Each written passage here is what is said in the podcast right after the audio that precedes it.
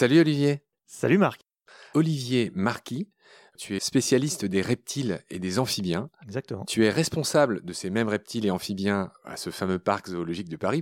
Donc l'animal euh, qu'on a noté, euh, toi et moi, ensuite, c'est le Corallus caninus, plus connu sous le nom de boa émeraude ou de boa canin. Première question, pourquoi boa canin? Alors boa canin, ça c'est plutôt une, une hypothèse de ma part, mais je pense que c'est lié à la taille des dents il a une dentition qui est extrêmement euh, acérée et extrêmement euh, impressionnante pour un boa. D'accord. Alors moi j'ai une autre origine que je n'ai évidemment pas inventée, que j'ai lue, c'est que tout simplement la forme de son crâne rappelle celle du crâne d'un chien. Ça pourrait être ça Mais peut-être que voilà. Donc euh, boa canin, c'est expliqué. Boa émeraude le dit bien. C'est un boa qui est magnifique. C'est un autre joyau bien connu. Alors voilà, c'est un thème très intéressant dont on a aussi déjà parlé dans Baleine euh, sous gravillon. C'est qu'il est souvent confondu par ceux qui ne s'intéressent pas à ces animaux avec Morelia viridis, qui est un cousin très éloigné, qui est pour le coup un python. Donc on sait tout de suite qu'il vient d'Asie, tu nous l'as expliqué, qui est le python vert d'Indonésie, qu'on peut trouver aussi en, Australie. Voilà. Alors c'est drôle parce que on en a parlé avec Rémi, euh, qui est notre spécialiste des serpents et des grenouilles, qui est aussi passé dans Baleine Gravillon. Lui, je crois que c'est un fan de Morelia viridis, qui ressemble beaucoup pour moi à, Corallus caninus, ce fameux boa canin, ce boa émeraude, donc boa, donc euh, Amazon, enfin en tout cas euh, Amérique du Sud. Voilà. Donc nous aujourd'hui avec toi, on va parler de Corallus caninus et je crois que tu avais tenu à m'expliquer, à illustrer en fait ce concept très intéressant qui est ce concept de convergence, de convergence évolutive. Exactement. C'est un exemple euh, typique de convergence évolutive, c'est-à-dire ce sont deux espèces animales qui ne sont pas directement apparentées d'un point de vue évolutif, puisque là on a un python et un boa, mais qui physiquement, chacun dans leur euh, environnement respectif, sans avoir de lien de parenté direct, ont euh, opté, entre guillemets, sans que ce soit conscient, en tout cas, l'évolution a fait qu'ils ont les mêmes stratagèmes ou les mêmes dispositions pour survivre dans un environnement qui est équivalent. C'est-à-dire des serpents de taille moyenne arboricole. Bah voilà, comment est-ce qu'on fait pour survivre quand on est un serpent arboricole de taille moyenne? Eh bien, on est vert, on a un certain dessin un peu blanc sur le dos, alors qu'il peut prendre diverses formes en fonction de si on parle du python ou du boa. Et ils ont aussi exactement la même posture. Le fait de devoir se tenir en équilibre sur une perche, donc une branche horizontale? Une branche horizontale. Eh bien, la mécanique fait que euh, pour pouvoir tenir en équilibre, il faut équilibrer son poids, sa masse, de part et d'autre de la branche. Et donc, ils ont une posture typique très régulière, avec la tête posée au milieu. Ils ont vraiment exactement la même disposition. Ils sont enroulés sur eux-mêmes. Il y a un bout qui pend d'un côté de la branche et l'autre bout qui pend de l'autre. On l'a vu. Et c'est vrai, on comprend que ça les équilibre et la tête est en plein milieu. Et ça fait une très belle posture. On dirait un peu, euh, je vais faire une analogie qui est horrible, mais une sorte de bouse de vache. C'est-à-dire une sorte d'empilement. Et voilà, l'animal tient très bien comme ça euh, sur sa branche. Exactement. Comme une glace à l'italienne, quoi. Vous voyez, vous faites tourner comme ça. Et euh, ça fait une spirale. Ça sera mieux que ma, ma bouse, de, vache. Très bien. Que voulais-je te dire? Oui, je voulais donner d'autres exemples de convergence évolutive. C'est un concept fascinant qui a été étudié euh, partout, tout le temps. C'est notamment les suimangas et les colibris. Donc les suimangas, ce sont des oiseaux qui ont un bec très effilé, comme celui des colibris, qui se nourrissent de la même manière, mais qui sont pas du tout apparentés non plus. Mais ils se ressemblent, et c'est ça la convergence évolutive. Un autre exemple, ce sont les vautours du Nouveau Monde et les vautours de l'Ancien Monde. Hein, les vautours qu'il y a chez nous, les vautours d'Afrique, ils sont pas du tout apparentés aux vautours du Nouveau Monde. Mais pourtant, ils se ressemblent. Pourquoi? Parce qu'ils font le même boulot. Et donc, au final, bien qu'étant d'ancêtres très différents, bah, ils ont évolué de la même façon et aujourd'hui, ils se ressemblent. Et pour le néophyte, pour celui qui ne saurait pas, eh ben, euh, on pourrait croire qu'ils sont de la même famille, ce qui n'est pas le cas. Mais c'est ça, la convergence évolutive. Je voulais juste rappeler quelques exemples. Est-ce que tu as fini de nous illuminer de connaissances avec euh, ce Corallus caninus, ce boa canin peut-être une dernière chose qui là aussi est une convergence évolutive avec son cousin euh, asiatique, c'est ce qu'on appelle un, changement de couleur ontogénique, euh, c'est-à-dire que les petits ne naissent pas verts, ils naissent rouges. Et en grandissant, ils deviennent verts. Et son cousin python vert indonésien, les petits naissent rouges ou jaunes. Donc il y a certaines localités où ils sont jaunes. Et ils deviennent verts en grandissant. Et donc c'est assez étrange. Alors l'explication de pourquoi euh, cette différence de couleur entre les jeunes et les adultes, il y a plusieurs hypothèses, notamment un changement d'habitat. Hein, les jeunes ne vivent pas dans les mêmes strates, dans la même végétation, et le fait d'être jaune ou rouge euh, leur conférerait un avantage. Voilà, honnêtement, j'ai pas de réponse, mais voilà, c'est quelque chose qu'on retrouve aussi euh, chez cette espèce. Intéressant, intéressant de voir qu'il passe par un stade rouge brique qui dure six mois avant d'adopter cette très très belle couleur verte. Ok, donc ça c'était ce qu'on pouvait dire sur euh, le célèbre Boa Emerald ou Canin. À ne pas confondre, on vient de le voir avec Morelia viridis, qui lui s'appelle le python vert. C'est ça. Exactement. On va enchaîner sur un autre corallus euh, que vous avez ici, euh, qui est le corallus hortalanus. Hortulanus. Pardon, hortulanus. Oui, euh, un nom euh, un peu équivoque. Voilà, qui est euh, très beau, qui est très polymorphe. J'ai noté très peu de choses sur lui.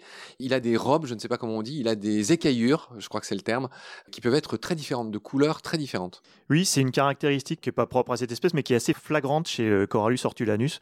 C'est un, un, polymorphisme de coloration qui est énorme, c'est-à-dire que au sein d'une même portée, parce que là encore on parle d'un boa, donc un animal vivipare, une femelle va mettre bas, je sais pas, 10 petits par exemple. Sur les 10 petits, il n'y en a pas deux qui auront la même couleur. Vous pourrez avoir dans la même portée des gris, des beiges, des rouges, des oranges, des jaunes, et ça sans aucune sélection. C'est-à-dire que naturellement dans la nature, vous pouvez avoir des animaux avec des colorations complètement incroyables. Dans le vivarium dans lesquels euh, on les a vus, c'est vrai qu'il y en a deux. Ils étaient, on aurait dit, enfin moi qui n'y connais rien, j'avais l'impression que c'était deux serpents différents. C'est ça, presque deux espèces différentes. En fait, morphologiquement, ils sont identiques, mais au niveau de la couleur, ils se ressemblent pas du tout. Alors c'est un des nombreux animaux qui fait l'objet d'un programme de suivi est-ce que tu veux en dire deux mots? Oui, alors en fait, ça, c'est un projet. Donc, c'est pas encore euh, effectif euh, puisqu'on est en train de le monter. Donc là, c'est de l'actu vraiment euh, chaude. Mais effectivement, notre, notre objectif, c'est de comprendre justement les déplacements et la thermorégulation de cet animal. Donc, c'est-à-dire de leur mettre des émetteurs dans la forêt, de pouvoir suivre leurs déplacements et de comprendre comment un boa, qui est nocturne en l'occurrence, qui vit dans une forêt assez dense, va arriver à modifier sa température corporelle pour faire fonctionner son corps normalement. D'accord. Et donc ce programme de suivi euh, vient du fait qu'il est menacé lui aussi ou? Non, en fait, notre objectif, en comprenant le boa de Cook, qui est le nom vernaculaire de Corallus hortulanus, c'est en fait pour pouvoir appliquer ces connaissances sur d'autres espèces, et notamment le boa émeraude, qui lui est beaucoup plus discret dans la nature. On a beaucoup plus de mal à le trouver, à le suivre, et on ne sait rien de son mode de vie dans la nature. Et donc, pour le faire vivre en captivité, moi j'ai besoin d'informations pour améliorer mes connaissances, améliorer l'efficacité de notre élevage. Et donc, comme on en trouve très peu dans la nature ou qu'il est très difficile à trouver, et en plus en Guyane, il fait l'objet d'une protection très particulière. Pardon? Non, non, pardon, pardonne-moi de rebondir, mais du coup, tu dis qu'en Guyane, il fait l'objet d'une protection très. C'est-à-dire que ce serpent, est-ce qu'il est encore commercialisé ou pas? Ou il est totalement protégé et interdit? Alors, il est présent dans le milieu commercial, mais pas ceux qui viennent de Guyane. En Guyane, il est intégralement protégé. Ceux qu'on trouve dans le circuit commercial, ils viennent en général du Suriname, ou alors ils sont nés en captivité. D'accord. Et c'est un boa qui n'est pas en danger enfin, euh Non, a priori, euh, il est très discret, mais euh, il a une aire de distribution qui est extrêmement large, hein, qui couvre tout le bassin amazonien, avec maintenant deux espèces qui sont un petit peu déconnectées. Mais en gros, voilà, il vit dans beaucoup d'aires protégées, dans des zones qui sont complètement isolées. Donc voilà, les prélèvements ne, ne, ne, menacent pas a priori la survie de l'espèce. Donc voilà, après, Qu'est-ce qui a mené à cette protection euh, euh, stricte en Guyane? Je n'ai pas l'historique, certainement une volonté de justement d'éviter qu'un un, marché se développe, parce que c'est une espèce qui est malgré tout assez prisée des éleveurs privés. Et euh, donc je pense qu'il y avait volonté de, au niveau de la Guyane d'éviter qu'il y ait euh, un emballement. Un emballement et, euh, et, un intérêt un peu démesuré pour ces animaux-là. Ouais, c'est des animaux qui, je ne sais pas, enfin, qui peuvent valoir quelques centaines d'euros quand même. Oui, oui, il y a une valeur commerciale qui est non négligeable, tout à ouais, D'accord. Ok, voilà ce qu'on pouvait dire sur euh, Corallus hortulanus. Quel nom et on va enchaîner sur ce que j'avais annoncé tout à l'heure. Alors, il s'appelle pas dendrobate, c'est un philobate terribilis. Alors philobate, on comprend, hein, c'est une grenouille qui a à voir avec les feuilles, avec les, avec les plantes. Terribilis, ça annonce quelque chose. Et son nom vernaculaire, c'est le cocoy de Colombie. Voilà, c'est une toute petite grenouille qui est jaune dorée, ou verte, euh, ça varie, qui est sociable, qui vit en petits groupes euh, de 5-6 individus, et qui produit une toxine qui s'appelle la batrachotoxine, et qui est juste la plus toxique du monde chez les grenouilles. C'est ça. Du règne animal en général. Je crois que c'est la deuxième après la toxine botulique, qui est une toxine bactérienne. D'accord, tu vas nous en parler. Et voilà, c'était juste pour dire que euh, on vient de sortir du euh, parc zoologique de Paris. Là, on parle d'un animal qui n'est pas chez vous. Alors, est-ce à dire qu'il n'est pas chez vous parce qu'il est tellement dangereux qu'il n'est pas chez vous ou... Non, c'est un projet justement de pouvoir en exposer. C'est un animal qu'on trouve assez fréquemment en captivité et euh, comme on l'a dit tout à l'heure pour la Dendrobat tinctorius, c'est un animal qui perd sa toxicité en captivité. Donc il n'y a absolument aucune dangerosité une fois qu'il est en captivité. Voilà, tant qu'il mange pas ce qu'il mange dans la nature, euh, il ne sera pas toxique. Alors pourquoi tu as tenu à me parler de cette petite grenouille jaune? Alors euh, la plus toxique du monde, moi c'est bien, c'est déjà très vendeur, mais est-ce qu'il y a des choses à ajouter sur cette petite grenouille? Oui, alors c'est une espèce qui est intéressante. Donc elle vit sur une toute petite zone en Colombie. Elle est vraiment endémique, micro-endémique de Colombie, et elle, focalise beaucoup l'attention justement des chercheurs. Hein, il y a eu beaucoup de travaux qui ont porté sur l'origine de sa toxicité. Et là pour le coup, c'est vraiment un animal qui a une, réelle toxicité. Il y a un cas rapporté dans la littérature de mortalité euh, chez un être humain qui se serait euh, en fait, alors je sais pas si c'est vrai ou pas, ou si c'est de la légende urbaine, mais qui aurait reçu des animaux capturés dans la nature, qui étaient dans des boîtes avec euh, du papier absorbant au fond de la boîte. Il aurait mis les animaux dans le terrarium, il aurait pris le papier absorbant dans la main, qui était donc imbibé de toxines, et suite à des coupures qu'il avait sur les doigts, il se serait intoxiqué, il serait mort. D'accord. C'est voilà la, seule anecdote que j'ai trouvée. Mais sinon, euh, c'est sûr qu'en Colombie, euh, ce sont des animaux qui sont traditionnellement utilisés pour empoisonner les flèches, pour chasser. c'est vraiment, comme on le disait, c'est un neurotoxique qui est extrêmement puissant, puisque c'est la deuxième, d'après les informations que j'ai trouvées, la deuxième toxine connue, la plus toxique après la toxine botulique, qui est donc euh, euh, la toxine produite par une bactérie. Ouais, il me semble qu'il y a une méduse aussi qui produit un. Ah, la cuboméduse peut-être. Ouais, ouais, je crois que c'est l'animal le plus venimeux du monde. je me méfie de ces top 10, mais voilà. ouais, d'accord. Ça, c'est dans, dans, un mouchoir de poche. On fera une émission sur les, sur les venins. C'est d'ailleurs un gros centre d'intérêt de Roman qui nous accompagne aujourd'hui. Ok, et le dernier animal dont on voulait parler, on arrive au terme de cette émission, cher Olivier, c'est Atelopus. J'ai noté que c'était un buffonidé, donc j'imagine que c'est un crapaud, mais je ne sais rien de lui. Ouais. Alors Atelopus, effectivement, je voulais en, parler parce que c'est vraiment une grenouille qui est très emblématique, qui vit en Amérique centrale et en Amérique du Sud. Donc effectivement, c'est apparenté au crapaud, mais en fait, ça a euh, des couleurs aussi chatoyantes que les dendrobates. Donc c'est un animal extrêmement joli et qui est euh, là encore un, bon illustrateur du, risque qui pèse sur les espèces euh, dans leur milieu naturel, puisqu'il y a plusieurs espèces qui ont euh, en quelques années disparu totalement de la surface de la Terre, à cause notamment de l'introduction d'un champignon pathogène qui s'appelle le Batrachochytrium dendrobatidis, diffusé par l'homme souvent de manière inconsciente, sur toute la planète et qui cause des déclins monstrueux sur des amphibiens sauvages, notamment en Amérique centrale et en Australie. Et la Atelopus est un genre donc de grenouille, de, de, crapaud si on veut dire. Et de mémoire, il y a euh, plus de 90% des espèces d'Atelopus qui sont en danger critique d'extinction. C'est-à-dire qu'ils sont en risque d'extinction à court terme. Euh, donc Mais d'où vient, pardonne-moi, d'où vient ce champignon? Alors, il y a différentes hypothèses. On pense qu'en fait, il est naturellement présent dans des populations euh, d'amphibiens sud-africaines notamment sur un, amphibien aquatique qui s'appelle le xénope, qui est très abondamment étudié en laboratoire comme modèle. Qui est même parti dans l'espace, je crois. Oui, oui, tout à fait.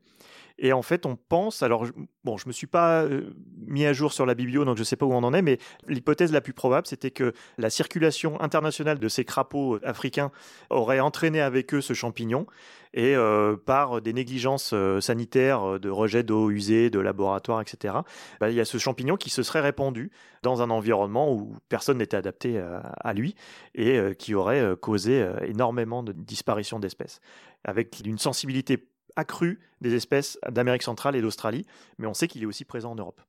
Alors, c'est ce que j'allais te demander. Est-ce que c'est le même qui attaque nos populations de salamandres? C'est une autre espèce de champignon parasite, mais qui lui est apparenté, effectivement. Mais ça, je pense qu'on va en reparler dans un autre épisode. Euh, tout à fait, oui. On a prévu de parler des reptiles et amphibiens d'Europe avec toi. Ça sera au programme de notre prochain épisode. Euh, je voudrais qu'on finisse cet épisode en parlant d'un site, tu as tenu à en parler, qui s'appelle le site de Nourag ou de Nouragues, qui est situé en Guyane. Pourquoi tu tenais à en parler? Qu'est-ce que vous faites là-bas? Oui, en fait, c'est une réserve naturelle qui s'appelle la réserve naturelle des Nouragues qui, euh, d'après les infos que j'ai, correspond à le nom d'une ethnie amérindienne qui vivait là, euh, il y, a, très longtemps, hein, parce qu'il n'y a plus de traces récentes, mais qui s'appelait la, la, tribu des Nouraks. Et donc c'est une, réserve euh, donc en Guyane qui est interdite à toute activité humaine, mais dans laquelle il y a une station de recherche du CNRS qui permet de travailler en milieu isolé et avec des facilités euh, logistiques, on va dire. Et donc c'est effectivement un laboratoire à ciel ouvert euh, dont on profite bien, et notamment pour nos projets sur les caïmans, puis qui nous permet d'étudier des caïmans en milieu totalement préservé, et donc dans leur état naturel. Ok, bon, on salue les chercheurs de cette base. Et sur ces bonnes paroles, on va se dire au revoir et à bientôt pour parler à nouveau de reptiles et d'amphibiens. Cher Olivier, belle soirée, à très vite. Merci, à bientôt.